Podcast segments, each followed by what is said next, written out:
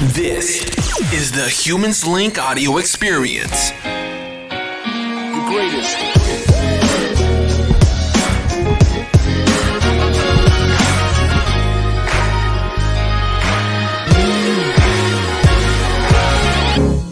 Bonjour à toutes et à tous, ici Valentin French de humansling.com. Je vous souhaite la bienvenue sur cette nouvelle post café avec Humansling. Je vous rappelle, on est là tous les jours de la semaine à 11h.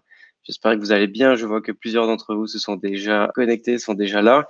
N'hésitez pas à nous dire en commentaire où est-ce que vous nous suivez. Si vous êtes au Canada, dans la Caraïbe, Guadeloupe, Martinique, Guyane, si vous êtes en France, je vois qu'il y en a plusieurs. Super. Donc, pour ceux qui ne savent pas, je vous rappelle le but de ce live et de Humanslink est de créer les organisations dont l'humanité a besoin. En effet, on est persuadé que l'adaptabilité et la résilience sont les plus grandes forces de l'humanité. Et aujourd'hui, on est là pour renforcer le lien humain, nourrir l'entraide et la solidarité.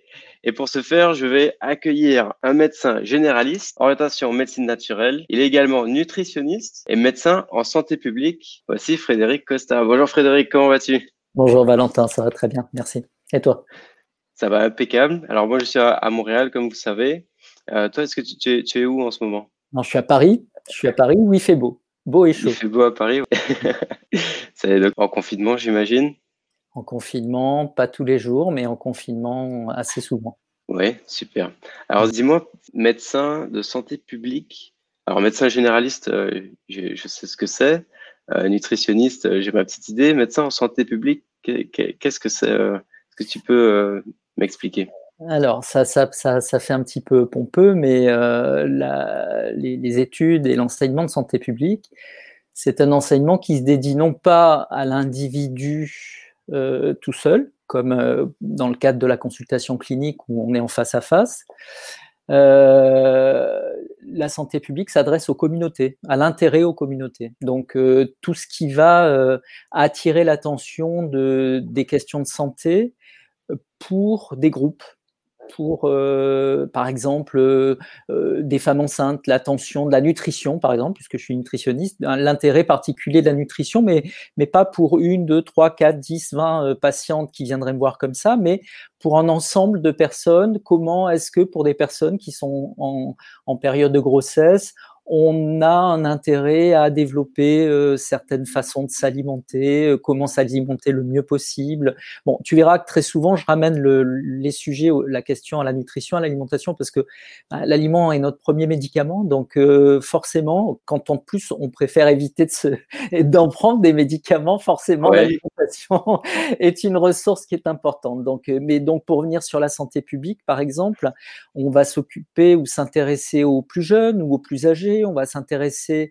aux populations euh, émigrées qui, arrivent dans un pays et donc qui vivent dans certaines conditions euh, de, vie qui, font que du coup il faudra qu'on ait une attention particulière sur la prévention, la santé. Voilà, il y a, énormément d'attention qui va être portée plutôt aux communautés et à la santé d'une façon transverse, c'est-à-dire comment intéresser ces communautés à s'occuper d'elles d'une façon beaucoup plus transverse, à appliquer pour elles en tant qu'individu, mais pour elles en tant que groupe, des principes qui seront favorables à la santé.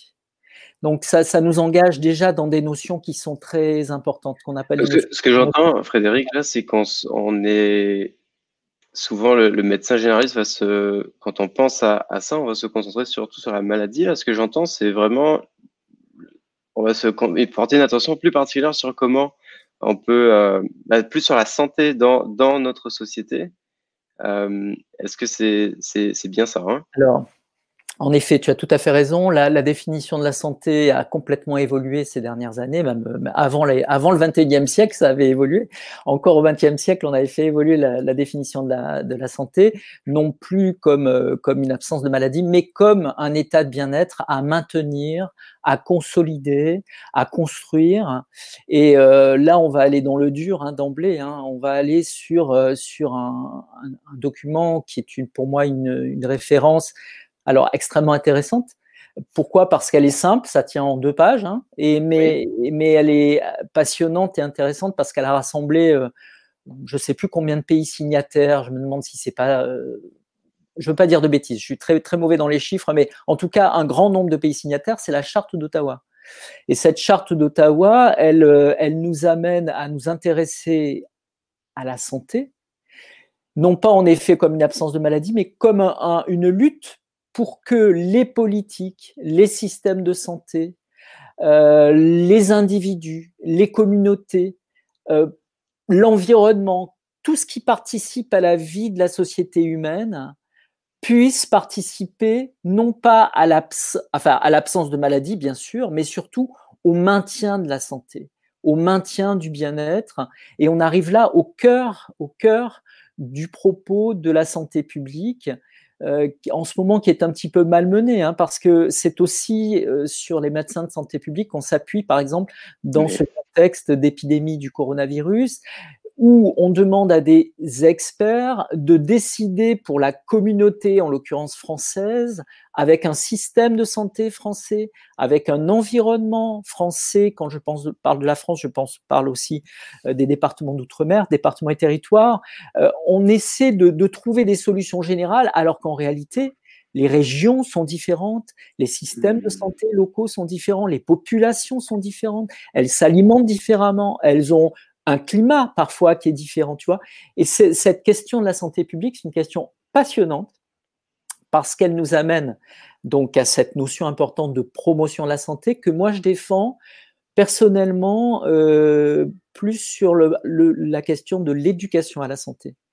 À, mon époque, quand j'étais quand j'étais euh, en libéral, euh, en cabinet libéral à, en Guadeloupe d'ailleurs, Mhm. Euh, je défendais une idée que j'appelais la pédagogie de la santé. Et je la défends toujours d'ailleurs, mais c'est vrai que j'ai moins l'occasion d'en parler aujourd'hui euh, dans l'activité que j'ai. Mais si tu veux, ce qui est fondamental, ce qui est, fondamental, et j'espère que toutes les personnes qui sont à l'écoute euh, vont pouvoir partager avec moi cette notion-là, ce qui est fondamental, c'est être acteur. Acteur dans sa société, acteur de sa santé, acteur de son existence, c'est comment ne pas être passif, comment euh, parfois on est obligé d'être euh, tranquille, observateur, euh, s'interroger, s'enquérir des, avis des uns des autres. C'est très important pour développer son esprit critique et un point de vue, notamment je pense là au, SARS-CoV-2, à cette épidémie où on voit circuler tellement d'informations. Mmh c'est important d'être proactif aussi, c'est-à-dire d'aller à la recherche euh, de l'information, de pas être toujours sur les mêmes sources d'information, euh, de ne pas aller voir, par exemple, quand on a des problèmes de santé, que le même médecin sous prétexte que c'est notre médecin traitant. Non, si notre médecin ne répond pas à nos questions, n'est pas capable d'être dans un dialogue, il faut changer de médecin. Et même si on n'est pas aussi radical, c'est-à-dire si on n'en change pas et on décide pas d'en changer, en tout cas, c'est bien d'aller interroger d'autres médecins. Et c'est intéressant d'aller prendre l'avis de confrères, de médecins qui, sont, qui ont un autre point de vue. Euh, très souvent, on, voit des gens qui, par exemple, ne croient pas tellement en l'homéopathie, mais rien ne les empêche tout de même d'aller voir comment se passe une consultation avec un médecin qui a un autre point de vue, qui a une autre façon d'approcher. Dans euh, une démarche d'éducation, tu dis dans une démarche d'éducation et d'être acteur, c'est-à-dire de s'approprier des informations qu'on va se dire, tiens, c'est euh, intéressant, c'est raisonnable, c'est complètement délirant, ça me convient pas du tout. Euh, il y, a, y a quelques jours, euh, parce qu'avec ce confinement, là, on voit circuler énormément de choses. Il y a quelqu'un qui m'a fait circuler une info.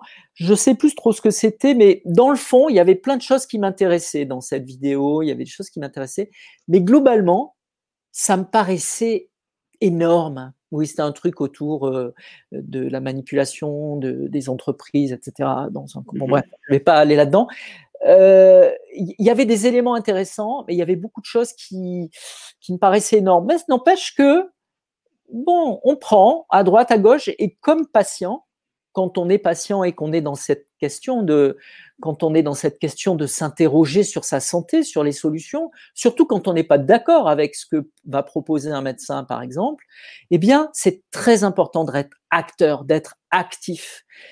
Euh, voilà. Alors, tu as raison de m'arrêter de me poser des questions parce que dans ce domaine-là, je pense que je pourrais être intarissable et, il faut, il faut y aller. Il faut, il faut. je considère que le médecin d'une manière générale et les médecins traitants d'une manière très spécifique. Je le dis souvent, j'anime beaucoup de formations et je dis souvent aux personnes que je forme, euh, notamment à des gens qui vont partir à la retraite et qui auront des problématiques de santé parce que malheureusement avec l'âge, on sait qu'on va avoir des problématiques de santé. Je leur dis, n'hésitez pas à mettre votre médecin traitant devant ses responsabilités.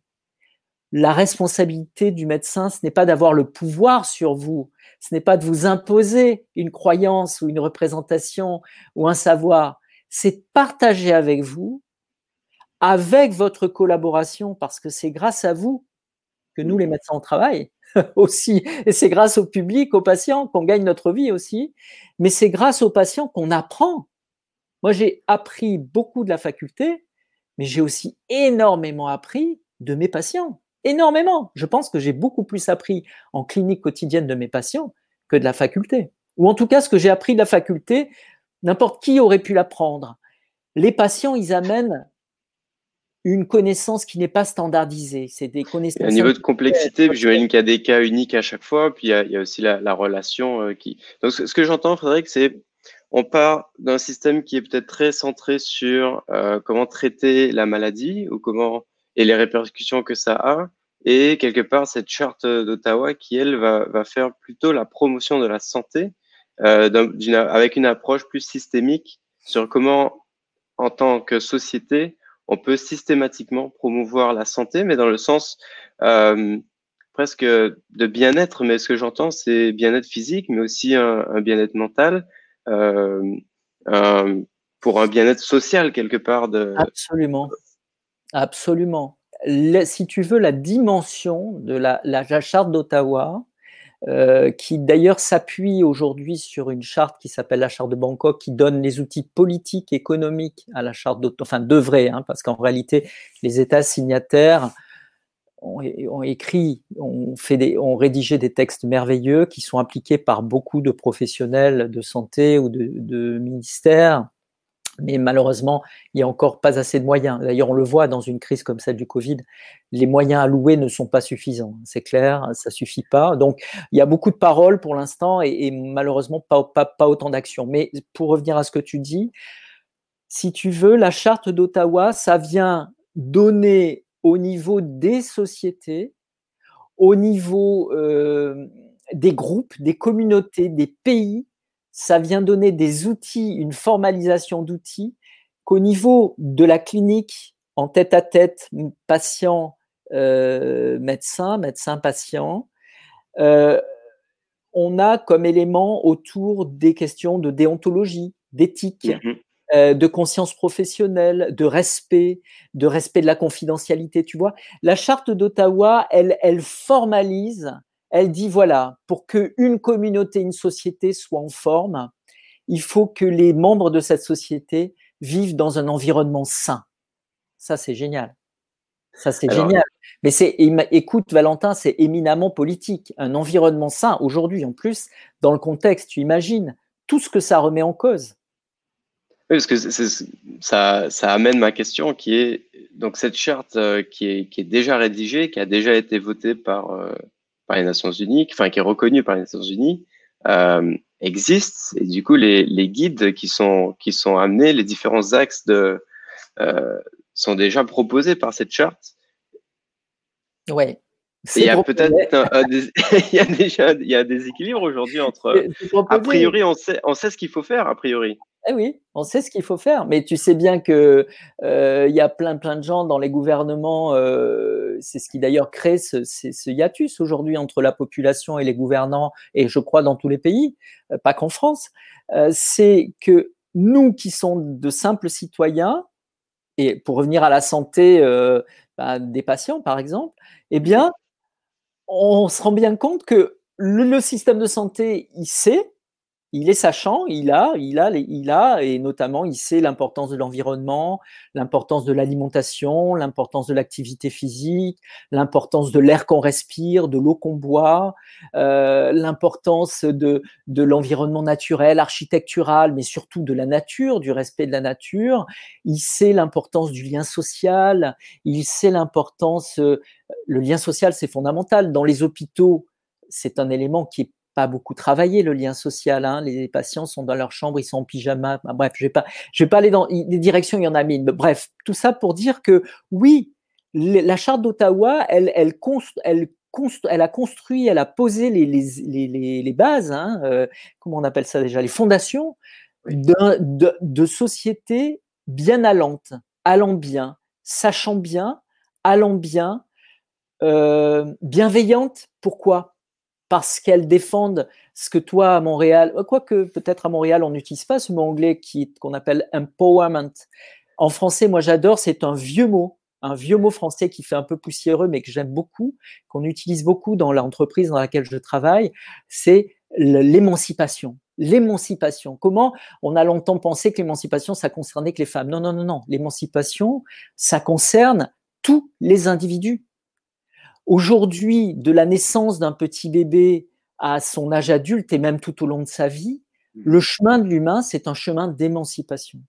Ça va être être éduqué par des enseignants, par des parents, mais savoir s'émanciper de ses enseignants et de ses parents pour euh, pour apprendre d'autres choses, d'autres personnes, étoffer sa connaissance et chemin faisant devenir acteur, on revient à cette notion-là, de sa vie, de son existence. Tu vois, l'émancipation, c'est un point très important et qui fonctionne aussi, bien sûr, pour la santé. Donc, si tu veux, et je, réponds là et voilà à ta question, c'est que la charte d'Ottawa, c'est à une dimension, on va dire, sociale, à la dimension d'un pays, à la dimension de communauté et je reviens sur les cinq points qui sont les plus importants. Hein, c'est mhm. le développement des. Alors, je les résume pas forcément de façon euh, telle que c'est formulé, mais en gros, c'est le développement personnel, c'est-à-dire comment chaque individu peut devenir acteur de sa vie, de son existence, de son bien-être, de sa santé. Comment cet individu dans la communauté, il peut participer au développement de la communauté. Donc, mhm. bien évidemment, tu penses à tous les principes qui en découlent, la citoyenneté, la solidarité, l'entraide, euh, l'entraide, tiens, qui est un élément dont peut-être on aura à reparler, mais qui est quand même un élément beaucoup plus fort que la compétition euh, dans le sens négatif. Tu vois, la notion d'entraide. Il, y a effectivement un gros sujet là-dessus. Gros sujet là, dessus Bon, compétition, coopération. Exactement. On est sur de la coopération et on, et on réalise. Et en réalité, on réalise, petite parenthèse sur l'entraide, hein, et ce serait intéressant que pour ceux qui connaissent pas, certains s'intéressent aux écrits de Pablo Servigne, hein, euh, qui a écrit un bouquin là-dessus sur l'entraide, l'autre doigt de la jungle. Euh, mais il n'est pas le seul, mais c'est quelqu'un qui porte bien cette notion-là.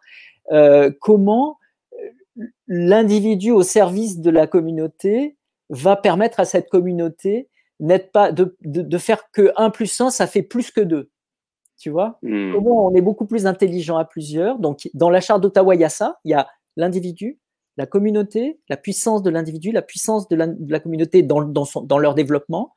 Il y a l'attention à l'environnement. Et là, je ne peux pas m'empêcher de faire le lien avec la situation actuelle.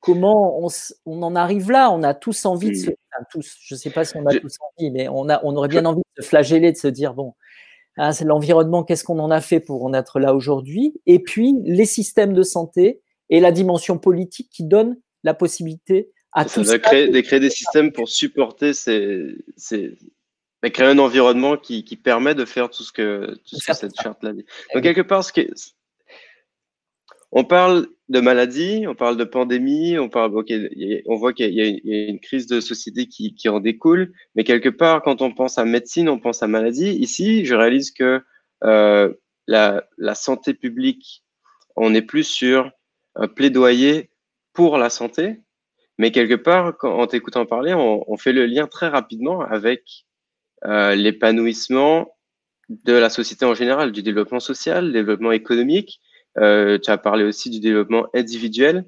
Quelque part, tout ça, ce sont social, économie, individu, sont des, dimensions importantes ou même euh, de, euh, fondatrices de la qualité de vie.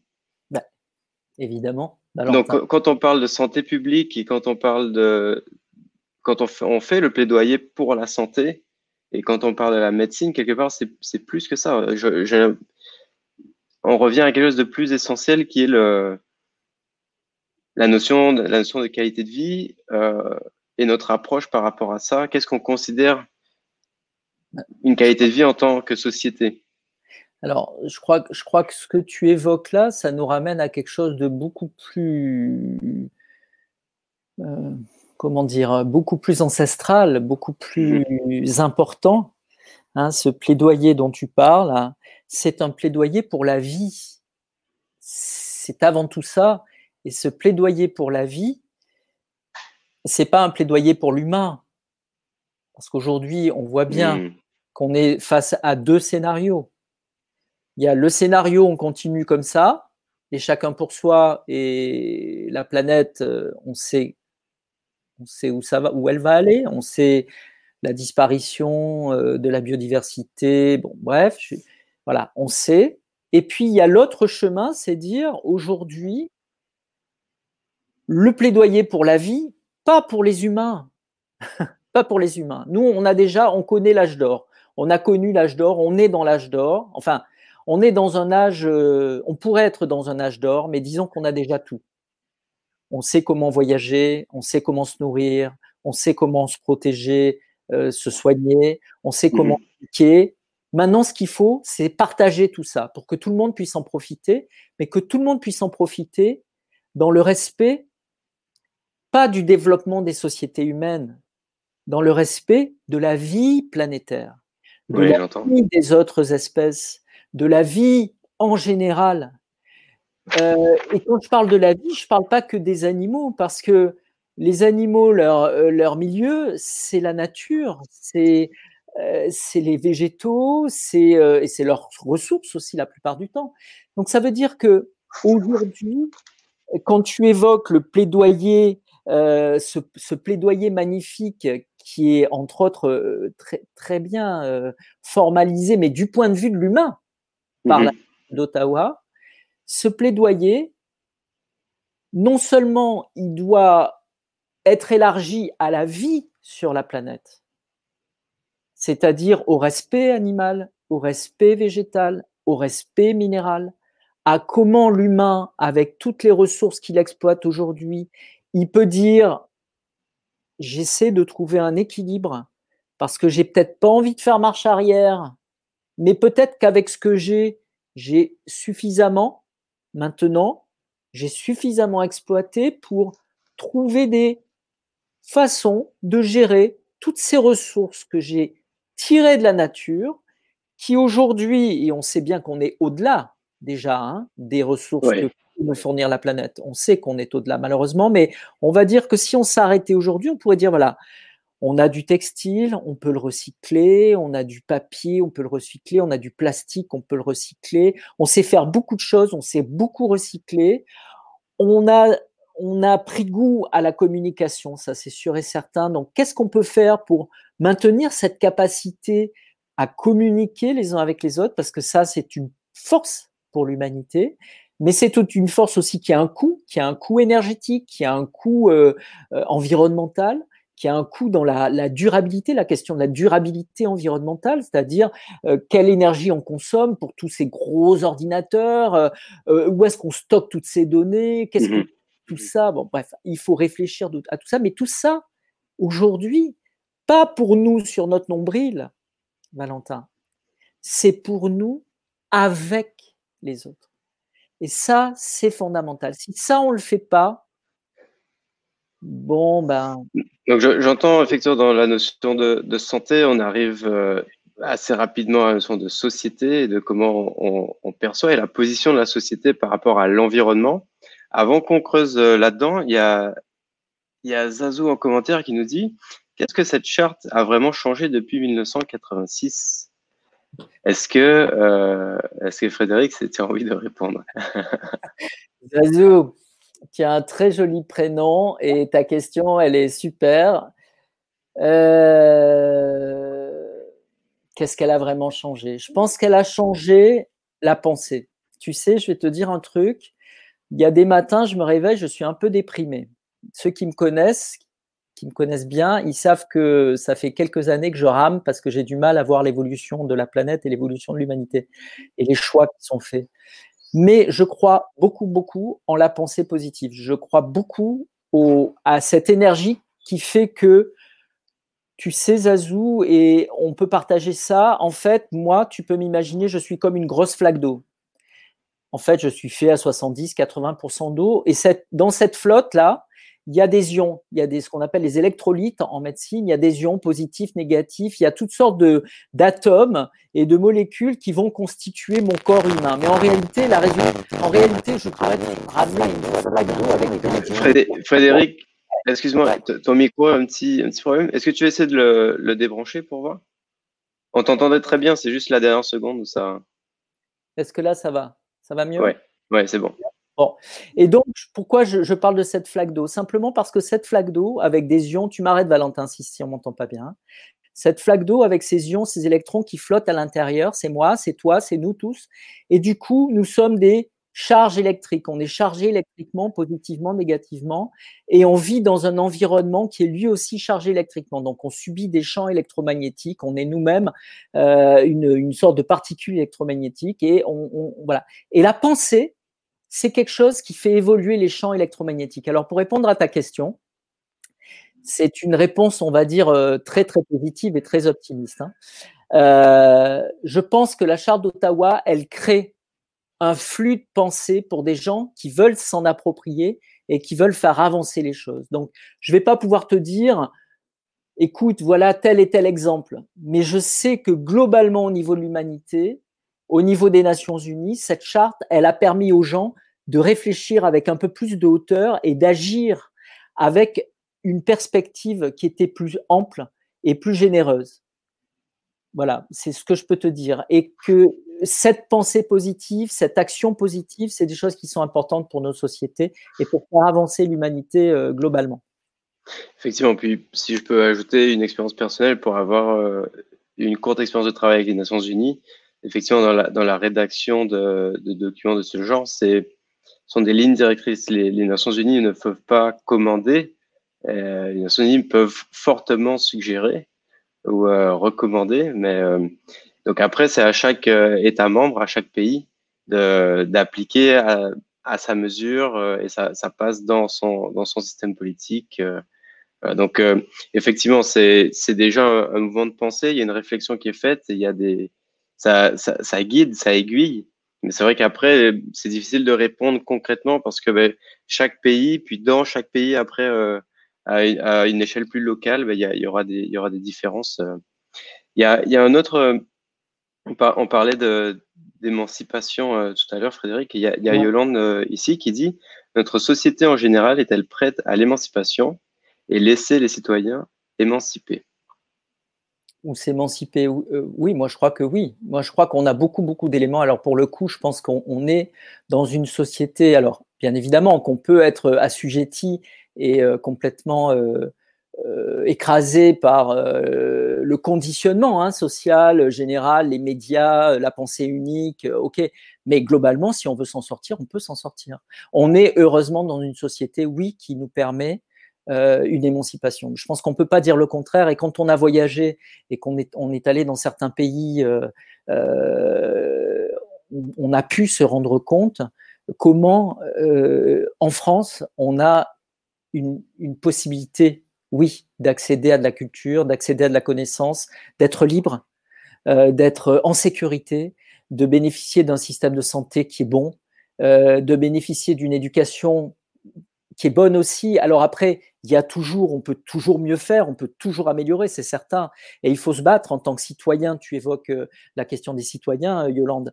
Euh, en tant que citoyen, il faut se battre pour aller plus haut, pas aller, plus bas, mais on peut espérer, par exemple, qu'une crise comme cette crise actuelle, il faut espérer en tout cas que si les gouvernements ne font pas ce qu'il faut pour tirer la leçon d'une telle crise, les citoyens, eux, puissent faire le nécessaire pour se mobiliser, pour, euh, pour créer des forces, des contre-propositions, des propositions, pour résister quand on leur impose euh, des, des, choses contre lesquelles ils ne veulent pas aller, dans le, dans le sens desquelles ils ne veulent pas aller. Mais oui, on peut, on peut s'émanciper et notre société a des éléments pour, je crois. Super. D'ailleurs, merci à, vous pour ces questions en commentaire. Si n'hésitez pas hein, à, continuer de nous écrire si vous êtes euh, sur Facebook ou sur YouTube. On, regarde les commentaires attentivement. On peut les faire remonter euh, à Frédéric. Euh, d'ailleurs, il y, a, y a Zazou qui dit, alors son nom Facebook c'est Zazou, mais en fait c'est Isabelle. Elle te fait, elle te fait un coucou, Frédéric. Bien sûr. Et il y a Nathalie pardon, il y a Nathalie Canales qui, qui euh, je pense, répond par rapport à, à ce qu'on disait euh, tantôt. Euh, dès lors que l'on pense son rapport à soi, aux autres, forcément, il y a un impact plus large sur notre, notre environnement et naturel. Absolument.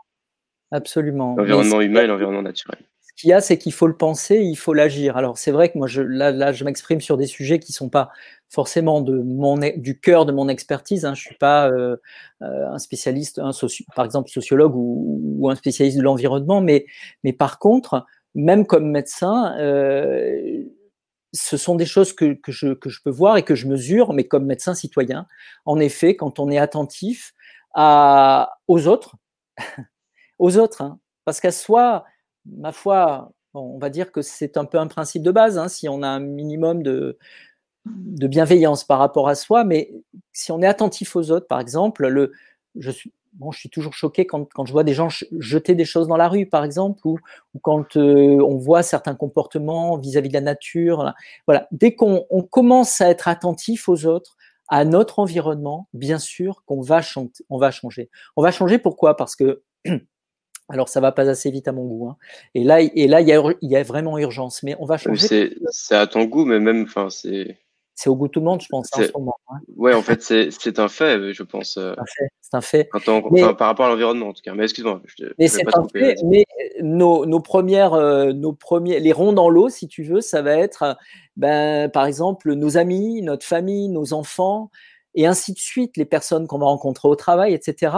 Et tous ces ronds dans l'eau vont eux-mêmes faire des ronds dans l'eau. Et, en fait, ce qu'il faut aujourd'hui, c'est un peu euh, ce qu'on cherche à faire avec ce virus, c'est-à-dire une immunité collective. Euh, euh, et ce qu'on veut, c'est une conscience collective. Ce à quoi il faut aboutir, et Nathalie, tu as absolument raison d'évoquer ce point-là, c'est comment il faut qu'il y ait un niveau de masse critique, de conscience collective pour aujourd'hui accepter à faire j'allais dire quelques sacrifices. Peut-être que le mot, c'est pas sacrifice. Peut-être que le mot, c'est compromis. Par exemple, moi, je suis à vélo tous les jours de l'année. Je ne me déplace qu'à vélo. Alors, de temps en temps, je prends l'avion, mais c'est assez rare finalement dans l'année. Je, pense que je prends l'avion trois fois dans l'année. Euh, eh bien, je suis prêt à. Je suis, oui, tout à fait, comme un petit colibri, chacun à notre, à notre échelle, on peut, on peut faire un petit quelque chose. Et, et, moi, je suis prêt à, à prendre, par exemple, l'avion moins souvent. Allez, au lieu de le prendre trois fois ou quatre fois, ben, je vais le prendre que deux fois. Je suis prêt pour mes vêtements, et je le fais déjà, à être moins consommateur de vêtements. Pour mon alimentation, il y a euh, un certain nombre de choses que je ne consomme plus, mais je ne me prive pas c'est juste parce que j'ai la conscience que pour moi c'est pas extra, mais en plus pour la société c'est pas extra. Ça veut dire que je consomme beaucoup moins de viande rouge par exemple, beaucoup moins de produits animaux d'une manière générale. J'essaie de consommer beaucoup plus de produits végétaux. Euh, j'essaie de pas être connecté en permanence, même si pour moi la connexion internet et la connexion aux autres par ce mode-là est important. Voilà, comment on peut faire des compromis chacun à notre échelle et comment on peut essayer de créer des bilans qui sont des bilans favorables si chacun y met du sien.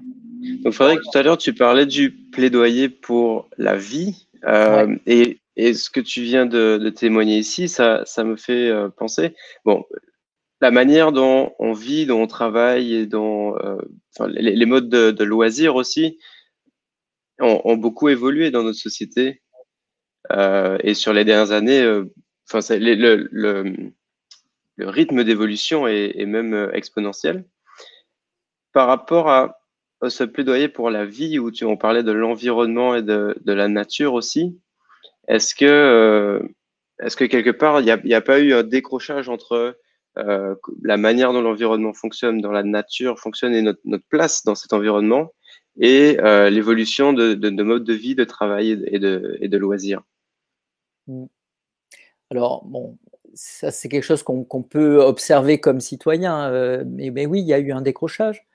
Il y a eu un décrochage, mais il y a eu un décrochage parce que dans les années, euh, à partir des années 70, euh, on est, ben, on a plongé dans ce qu'on aime. L'humain, il aime le confort, il aime la facilité, il aime. Et puis, on a eu une sorte d'illusion adolescente tu sais quand tu es bon, tu es encore très très jeune, mais tant qu'on est adolescent, euh, on croit qu'on est immortel.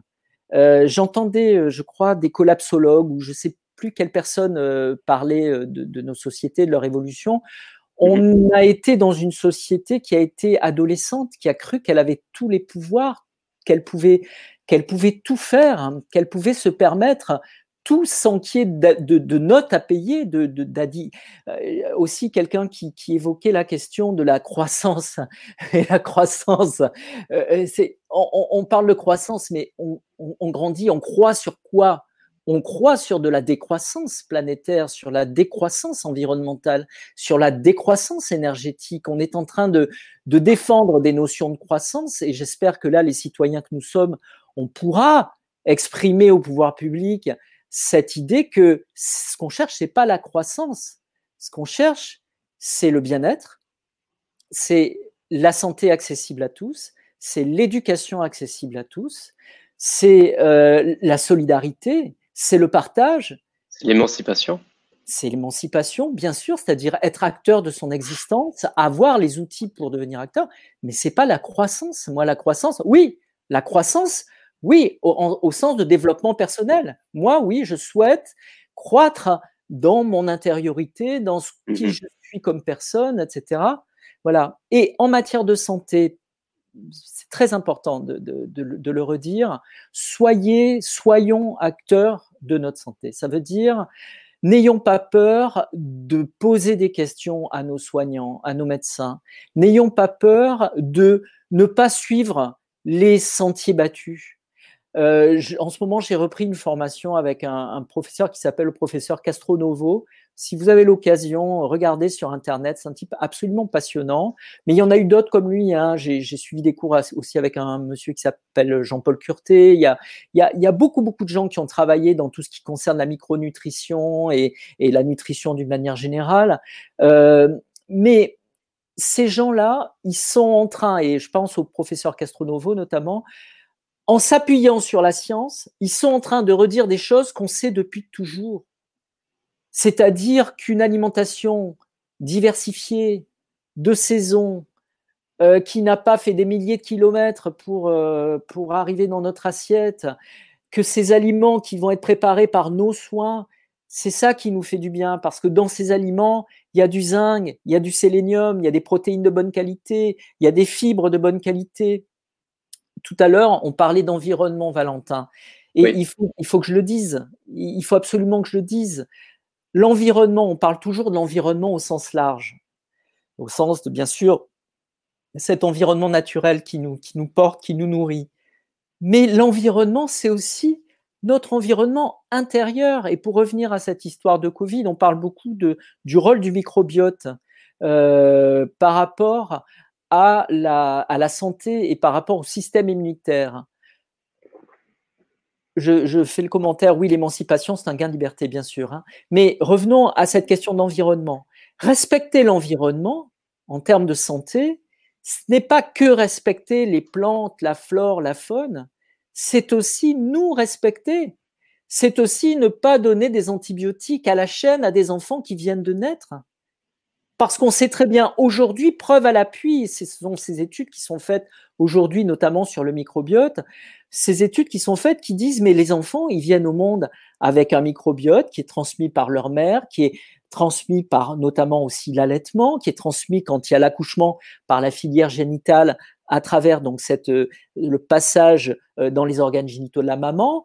Quand c'est par césarienne, eh ben, de toute façon, il y a un microbiote qui se met en place aussi, de toute façon, mais comment ça doit être respecté Comment, surtout, ça va influencer pendant les premières années de vie le développement de l'enfant, le développement de son système immunitaire? Comment L'environnement, c'est ça aussi. C'est notre intérieur. Et pourquoi je fais l'association avec, euh, avec l'environnement extérieur et avec euh, euh, tout ce qui concerne l'alimentation? Mais c'est simplement parce que si on se nourrit bien, ce qu'on est en train de prouver aujourd'hui, hein, nourrissez-vous de façon diversifiée, avec des fibres, avec des végétaux, ce qu'on appelle des prébiotiques, ce qui nourrit les probiotiques, hein, très important.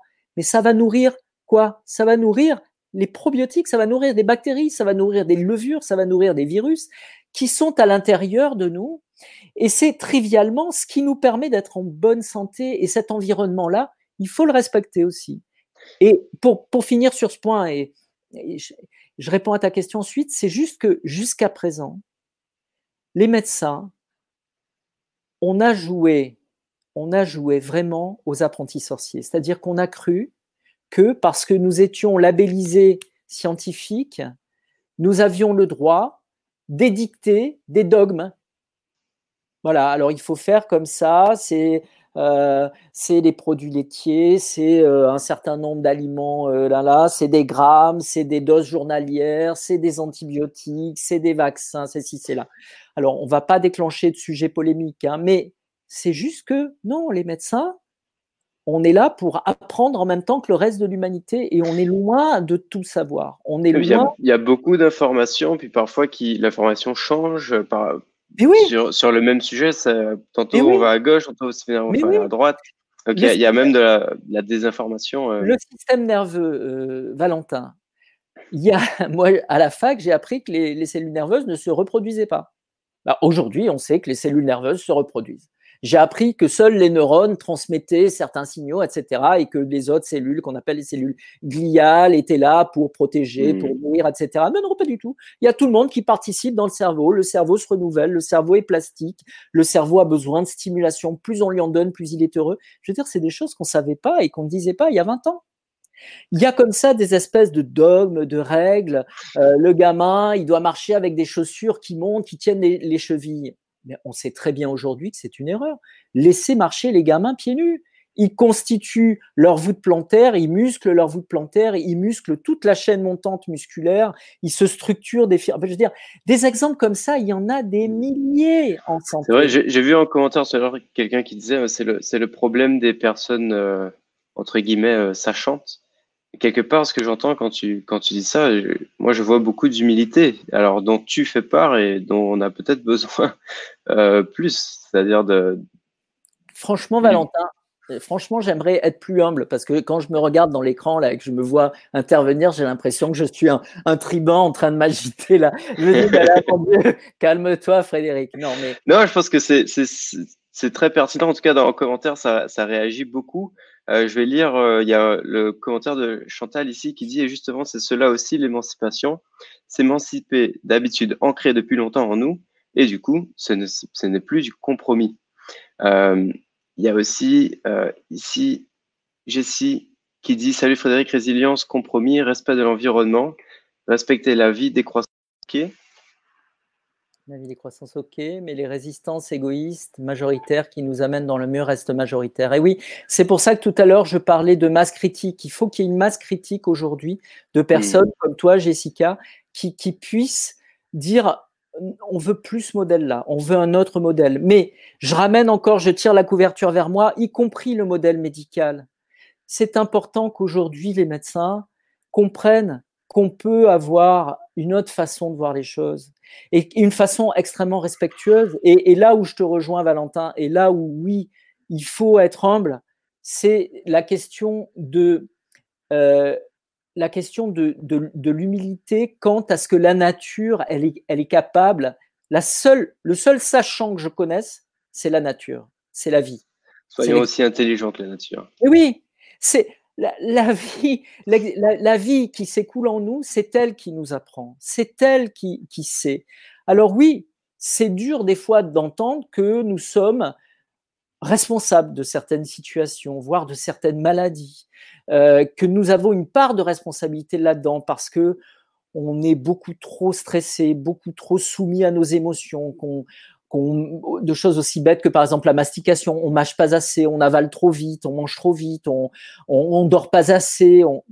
Il faut savoir prendre soin de soi comme des animaux, et c'est là aussi l'humilité et la modestie, comme les animaux que nous sommes. Nous sommes des mammifères. Regarde, je suis un mammifère à poil, là, d'autant plus avec, la, avec le confinement. Je ne suis qu'un mammifère. Voilà, toi aussi.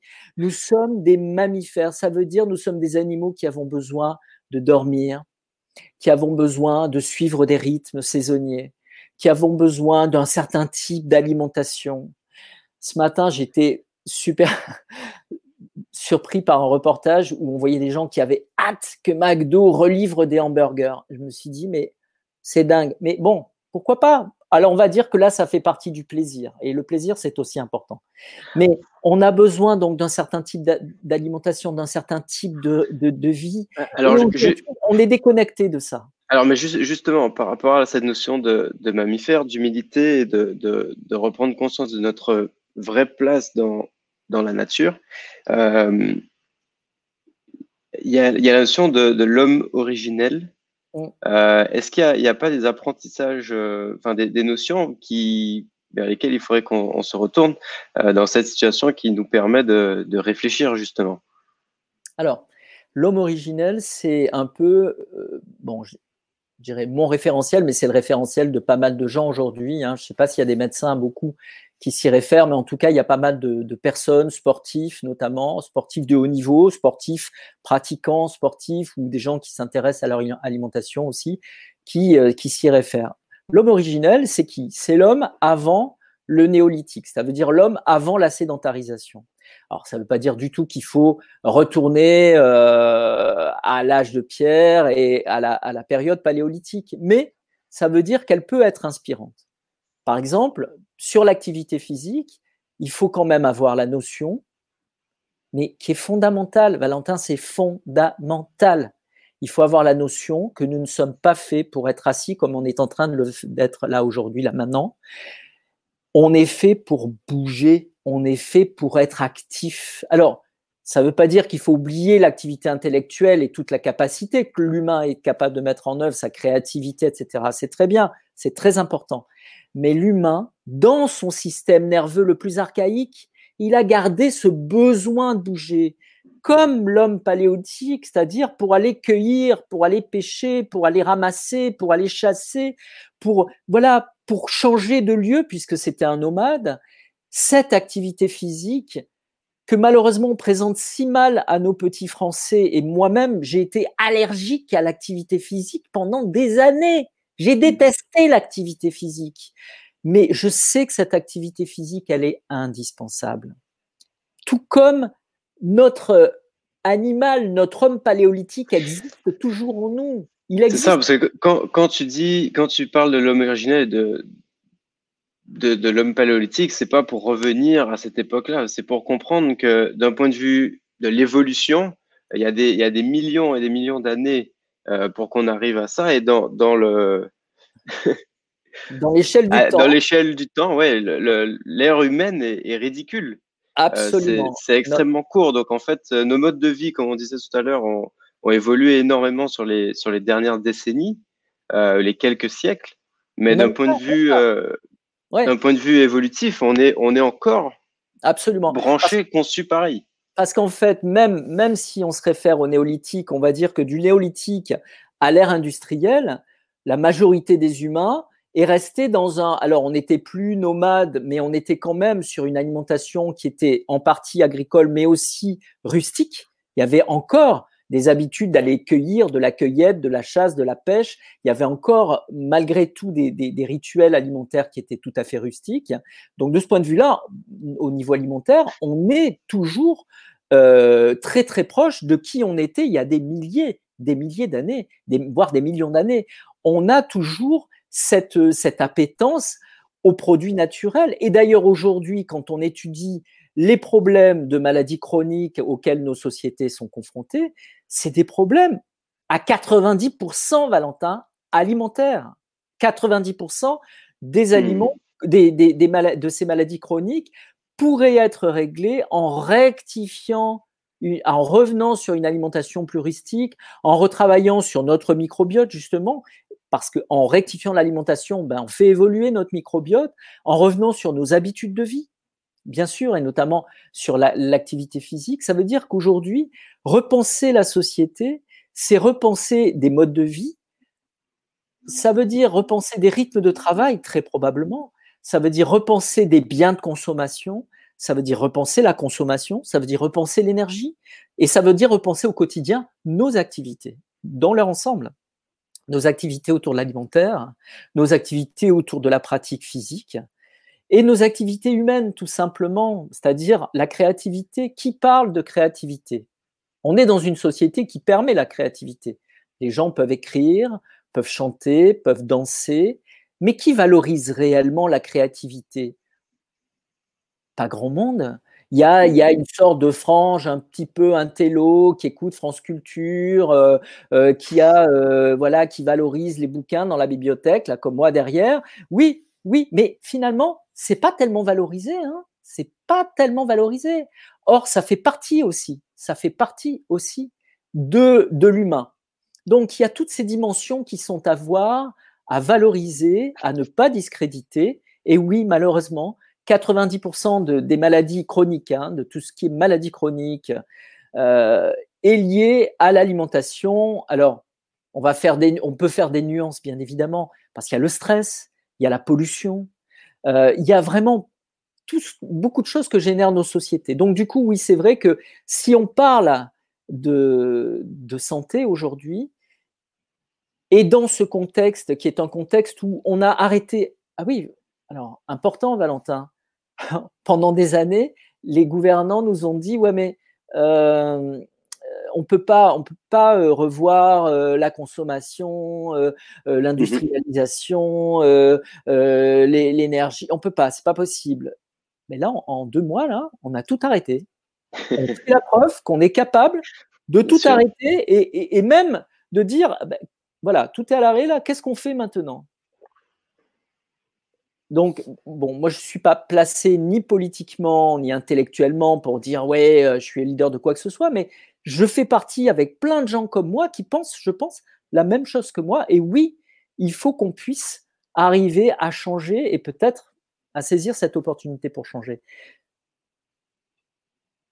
Je souhaite, en tout cas, si j'avais un message à faire passer, Valentin, c'est qu'il ne faut pas se fier aux apparences, qu'il ne faut pas, euh, sous prétexte qu'aujourd'hui, dans ce contexte, la médecine a un pouvoir énorme et on invite des médecins pour dire, euh, pour parler de tout et de n'importe quoi, y compris moi, euh, nous ne détenons pas la vérité. Le meilleur des médecins, c'est la personne elle-même. Le meilleur médecin, c'est la personne elle-même. Et puis nous, les médecins, on est là pour apprendre avec les personnes, on est là pour partager des expériences, on est là pour avancer, mais pas pas pas dire c'est nous, c'est nous qui savons et c'est nous qui avons le pouvoir. Non, on est là pour dire on est avec vous et on peut avancer avec vous. Et non, il y a des choses qu'on fait qu'on a fait jusqu'à présent qui sont peut-être pas si bonnes que ça. Par exemple, cette peur qu'on est en train de développer dans le contexte actuel des virus, mmh mais c'est horrible. Les virus font partie de la vie. Les virus participent à notre existence. Il faut arrêter d'avoir peur des virus. Le Covid, il se trouve que c'est un virus très contagieux, que par ce grand nombre de malades qui peut concerner, eh bien, bien sûr, statistiquement, il va pouvoir concerner dans ce groupe énorme un certain nombre de gens qui vont être un peu plus malades et qui vont avoir besoin de soins particuliers. Donc, il faut faire attention de ne pas euh, bloquer nos services de santé, mais c'est ça la problématique. C'est pas ouh là là le virus, ce virus, il est terrible, c'est horrible. Non, la problématique c'est comment on peut permettre à des gens qui sont gravement malades d'être bien soignés. C'est ça. C'est important de. Mais et la question c'est pas de trouver un vaccin derrière. La question c'est se dire comment ne pas nous remettre dans la même situation d'émergence d'un virus qui arrive naturellement, on ne sait pas, qui arrive manipulé, on ne sait pas, mais en tout cas, comment l'humain, à un moment ou à un autre, est probablement responsable de la situation actuelle. Donc peut-être qu'un vaccin aidera, je n'en sais rien. C'est pas pour ou contre, c'est pas blanc ou noir, mais en tout cas, quand j'entends les médias qui disent sans arrêt le vaccin, le vaccin, le, mais non, arrêtez, c'est pas le vaccin, c'est l'humain, c'est la société. C'est la société qui doit changer, c'est l'économie qui doit changer, c'est notre travail dans, cette intégration plus globale et on fait la boucle avec la charte d'Ottawa, c'est-à-dire comment soi-même être connaissant sachant le partager avec une communauté et faire en sorte que cette communauté soit respectueuse dans un environnement respecté. Effectivement, Frédéric, merci beaucoup pour, pour, ça. C'est vrai qu'on a besoin de, et c'est l'opportunité peut-être quelque part de, de, ce confinement, mais de repenser euh, plusieurs éléments de notre société euh, qui, qui aujourd'hui n'est peut-être pas faite pour l'homme. Elle est faite par les hommes, mais peut-être pas pour, euh, pour en tout cas le, bien-être de, chacun. Dans ce contexte-là, pour, terminer, euh, euh, le temps passe vite aujourd'hui. Euh, Qu'est-ce que dans une période de confinement, parce que tu, parlais, tu parlais d'habitude de vie, est-ce que j'aurais qu'on puisse donner des conseils à ceux qui nous écoutent et peut-être faire le lien avec la situation qu'on qu vit tous pour préserver sa, santé en période de confinement? Est-ce que tu aurais des...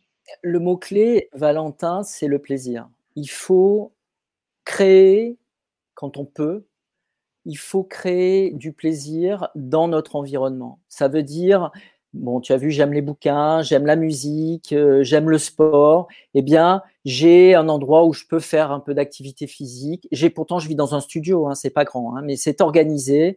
J'ai mes bouquins, j'ai planifié des moments dans ma journée. Je travaille aussi, donc j'ai mmh. mes Je travaille aussi en télétravail. J'ai organisé ma journée pour pour pouvoir profiter de moments qui me font du bien, que j'intercale avec des moments qui sont des moments obligés de travail, par exemple.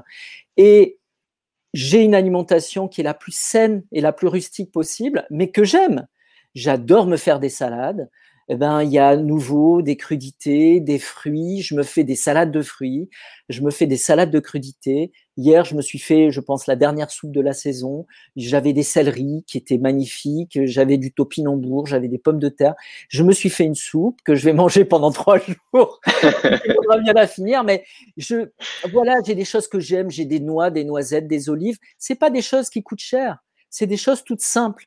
Et puis, encore une fois, là, tu vois, je suis habillé, mais dès qu'il fait chaud, je suis tout nu dans mon appartement, je suis tout seul, j'en profite, je fais l'homme des cavernes chez moi, tranquillement.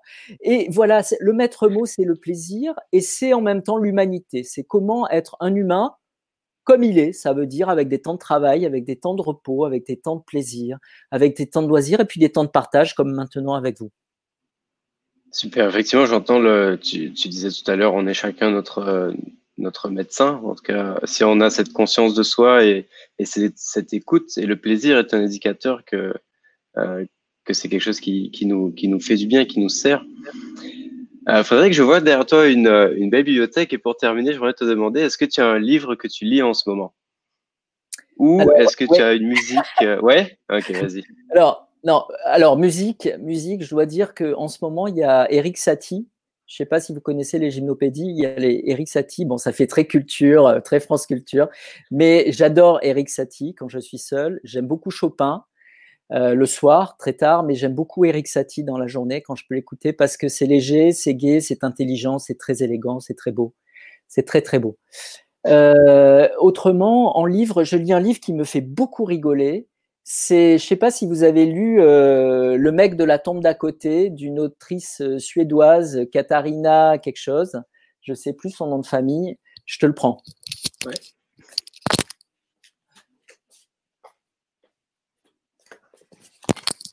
Ouais, c'est Katharina Mazzetti. Et je lis la suite du, du mec de la tombe d'à côté qui s'appelle Le caveau de famille et ça me fait beaucoup rire. Voilà. Donc, euh, en ce moment, c'est ma lecture, euh, c'est du roman. Super. Est-ce que tu as une, euh, une citation que tu aimes bien, qui est un peu ta, ta maxime alors, à laquelle tu te... Alors, c'est... J'ai réfléchi en fait à ça, j'ai réfléchi à ça, mais je t'en dirai deux. Ouais. une, elle est de Gandhi, pareil, hein, ça fait un peu, mais bon. ce qui me fait peur, ce n'est pas la méchanceté des méchants. La méchanceté des méchants, on la connaît en fait. Ce qui me fait peur, ce n'est pas la méchanceté des méchants, mais le silence des justes. Et aujourd'hui, il ne faut pas que nous restions silencieux. Le silence des justes, c'est en fait le silence des citoyens. Aujourd'hui, il faut qu'on puisse parler, s'exprimer, non violemment, comme Gandhi, mais il faut qu'on puisse le faire. Et la deuxième, elle est Nelson Mandela. Bon, mes références sont, sont plutôt pacifistes. on a besoin de leaders en ce moment, donc ça tombe bien. Nelson Mandela, franchement, euh, génial. Le courage, et ça, c'est important. Le courage n'est pas l'absence de peur, parce qu'on a tous peur, on a tous peur, mais il faut pas avoir peur. Le courage n'est pas l'absence de peur, mais la capacité à la vaincre. Ça veut dire qu'aujourd'hui, les justes, les citoyens, doivent franchir la peur ou, ou ce côté timoré qu'on a en disant mais non, mais qui je suis pour m'exprimer. Euh. Moi aussi, j'ai fait un travail pour, pour partager ça avec vous aujourd'hui. Il faut avoir le courage de vaincre ses peurs et il faut avoir peur de rien, même pas des virus. Hein. Et, et d'ailleurs, avoir, ne pas avoir peur, ça donne beaucoup plus de force que d'avoir peur. Frédéric, merci beaucoup. Merci à vous. Merci, de ton temps. C'était merveilleux de pouvoir t'écouter. On a, on a, personnellement, j'ai beaucoup, j'ai beaucoup appris. J'espère que vous aussi, qui vous nous, qui nous suivez sur euh, sur Facebook et sur YouTube, vous nous écoutez. On a vu la maladie, la santé, c'est connecté à notre environnement, mais pas que l'environnement visible. Il faut aussi prendre soin de soi notre environnement invisible, le microbiote.